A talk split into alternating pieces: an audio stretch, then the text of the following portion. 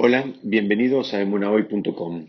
Estamos estudiando la Perashá Shoftim y ahí nomás al principio dice en hebreo Shoftim beshotrim teten leja bechol shareja. Dice jueces y oficiales designarás en todas tus ciudades, que Hashem tu Dios te da para, para tus tribus y juzgarán al pueblo con justicia recta. La Torah entiende que es fundamental para la construcción de una nación el establecimiento de un sistema judicial confiable e intachable. Fíjense que el siguiente versículo dice, no perviertas la justicia, no favorezcas a conocidos y no aceptes soborno, porque el soborno ciega los ojos de los sabios y tergiversa palabras ecuánimes. Es decir, hay algo muy, muy interesante, muy valioso acá nomás lo podemos aprender del principio de la perashá, y es que la Torah entiende que, en primer lugar, una de las fuentes más grandes de frustración para la persona es eh, el sentir que hay una, una injusticia, el, vivir una injusticia es una de las eh, fuentes de frustraciones más grandes que puede eh, experimentar la persona. De hecho, en, las tefilot que hacemos diariamente, en las tres tefilot, pedimos por tener un sistema judicial elevado como lo tuvimos antaño. ¿Por qué? Porque, insisto, mm, el transitar por una situación de injusticia es una de las causas más fuertes de frustración que la persona puede eh, vivir. Y por eso la Torah establece eh, justamente cuando eh, se están organizando ya, digamos, todo el sistema de las tribus y cómo se va a entrar en la tierra de Israel y cómo va a ser la repartición. Venimos leyendo en las últimas, en las últimas en las últimas porciones de la Torah. Ahora la Torah justamente establece que la necesidad de, que exista un sistema judicial en cada una de las ciudades y que sea un, sistema judicial intachable y que sea un sistema judicial que la gente pueda apoyarse en él y que pueda confiar en él. Evidentemente la Torah está hablando a los líderes de la nación y, digamos, podemos entenderlo a los líderes de la nación en cada una de las distintas generaciones que les tocara eh, eh, organizar eh, ciudades digamos, le está diciendo a esos líderes qué es lo que estas ciudades tienen que tener, dónde tienen que mirar y qué cosas deben existir en cada una de las ciudades, de manera que la gente pueda convivir en armonía y construir una nación. En definitiva, el sistema judicial mm, sirve básicamente, además de para evitar esa frustración que acabamos de explicar, también sirve para que haya una eh, convivencia en armonía entre los distintos miembros de la comunidad y que de esa manera esa, esa, digamos, esa ciudad sea un lugar donde todos quieran vivir y todos quieran compartir y todos quieran, eh, eh, digamos, asentarse ahí. Ahora bien, tenemos un principio general de la Torah que sabemos que la Torah es eterna y es para todos, para toda persona y para todo momento y lugar. Entonces, alguien podría decir, bueno, muy bien, esta, esta, esta mitzvah, esta, este precepto de organizar judicialmente las ciudades, eh, recae sobre los líderes que les toca, digamos, establecer esas ciudades nuevas. Ahora, ¿qué tiene que ver conmigo aquí ahora si yo no soy ni un líder de la nación, ni me toca a mí organizar ninguna ciudad, y mucho menos me toca establecer un sistema judicial como pide la Torah que se establezca?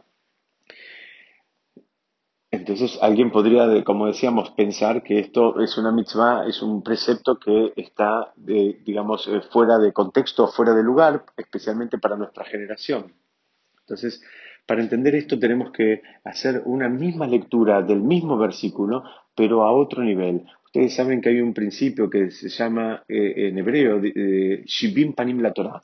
Quiere decir, la Torah tiene 70 caras, 70 aristas. Podés entenderla de distintas maneras y te podés aproximar a ella de distintas maneras y cada una de ellas tiene un aprendizaje y todos son eh, verdaderos eh, y, todos son valiosos. Entonces, esta primera lectura que hicimos hasta ahora es lo que se llama en, hebreo el pshat, es la traducción literal de qué es lo que la Torah dice. Pero cuando nos encontramos con este tipo de dificultades apoyados en los análisis, eh, digamos, eh, tradicionales, como dijimos, por ejemplo, que la Torah es eterna y es aplicable en todo momento y lugar. Entonces, ahí tenemos que buscar aristas tal vez un poquitito más profundas, caras de la Torah un poquito más profundas. Y vamos de vuelta a la misma lectura.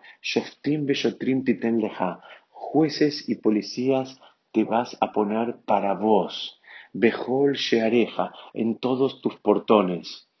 ¿Qué significa esto? Así como en, una ciudad tiene que haber un órgano legislativo y un órgano que establezca las leyes, que establezca lo que está bien y lo que está mal, eh, y después tiene que haber un, órgano eh, judicial que haga cumplir esas leyes. Dice, de la misma manera, en la, persona, la persona misma, los, cuando habla de los portones, se refiere a los orificios, especialmente a los siete orificios que tenemos en la cabeza, las dos narinas, los ojos, la boca y los oídos, y también a los genitales. ¿Qué significa? La persona tiene que establecer un sistema judicial, tiene que establecer un sistema de valores, qué es lo que está bien y qué es lo que está mal, cuáles son las emociones, las sensaciones que debe dejar entrar en su cuerpo y cuáles son las mismas sensaciones y emociones que debe permitirse sacar de su cuerpo, cuáles son los incentivos que deja entrar y cuáles son, digamos, los resultados de esos incentivos que él deja salir de su cuerpo.